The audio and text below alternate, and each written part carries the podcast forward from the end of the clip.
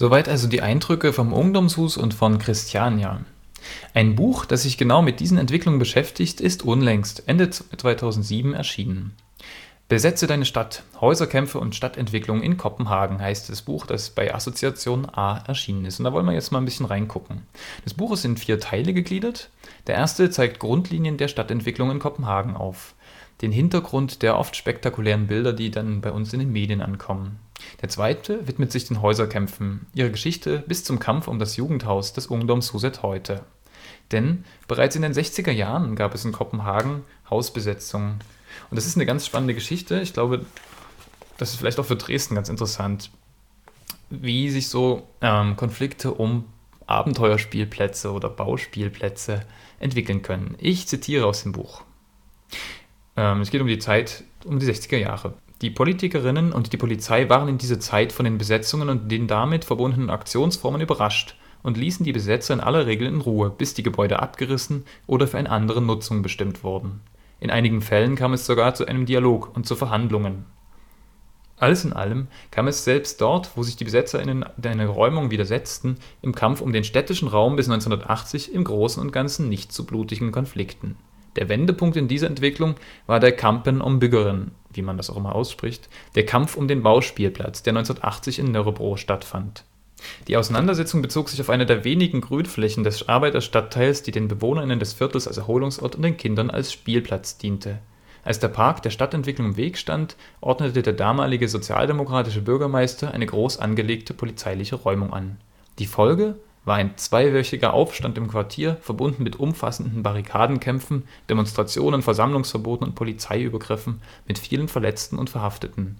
Der Kampf um Büggeren war zugleich der Kulminationspunkt oder der dramatische Abschluss des linkssozialistisch geprägten Mieteraktivismus der 70er Jahre doch während die Erwachsenen auf die Auseinandersetzung eher mit Rückzug reagierten, geschah insbesondere in Christianshavn und Nörrebro etwas mit den Kindern und Jugendlichen, die beobachtet hatten, wie die Bulldozer den Bauspielplatz zerstörten und die Polizei ihre Eltern verprügelte. Nur kurze Zeit später begannen Gruppen, die sich Kindermacht nannten und wie Hippies auftraten, in leerstehende Häuser einzudringen, diese jedoch zunächst nur wenige Tage besetzt zu halten. Ja, die Besetzerbewegung entstand auf diese Weise. Die Kinder und Jugendliche haben sich da organisiert. Sie nahmen sich Räume und lebten ihre Subkultur. Ähm, oft auch recht militant. Bekannt ist ähm, die Auseinandersetzung 1986 um die Rielsgedde. Ähm, vielleicht auch durch den Film Neun Tage hinterm Barrikaden. Der ist auf jeden Fall sehr empfehlenswert.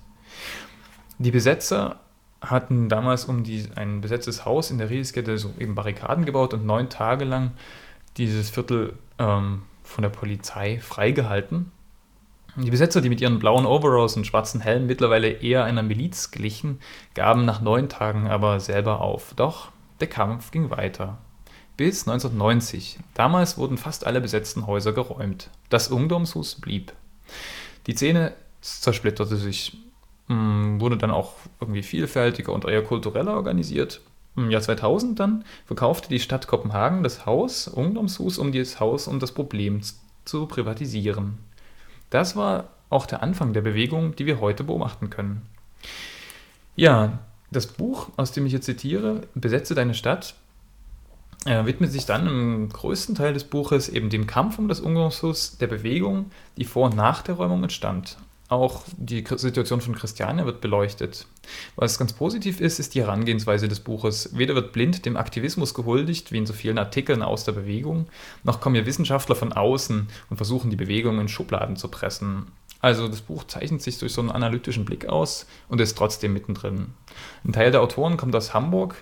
So werden immer wieder Vergleiche zur Situation in Hamburg gezogen, auch Fragen so der praktischen Solidarität zwischen den Städten erwogen ganz schön ist, dass es sich auch vom Konkreten löst und ein allgemeiner Text mit Reflexionen zum Autonomiebegriff Einzug ins Buch gefunden hat. Bleibt allerdings ein bisschen unkonkret. Ich gucke jetzt nochmal rein. Seite 201. Es geht um Freiräume und was Freiräume eigentlich zu Freiräumen macht. Es geht darum, ähm, genau, dass die Aktivistinnen fordern hier, dass Freiräume offen für Kritik sein sollen und das Machtverhältnis immer verhandelt werden.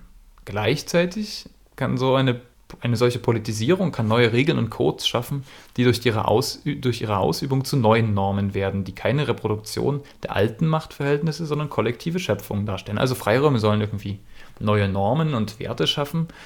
Andererseits steht weiter oben, dass so Freiräume, die Entscheidungen, die da drin stattfinden, auch immer Ausdruck ähm, von Wahl und Entscheidung und nicht von Selbstverständlichkeiten sind.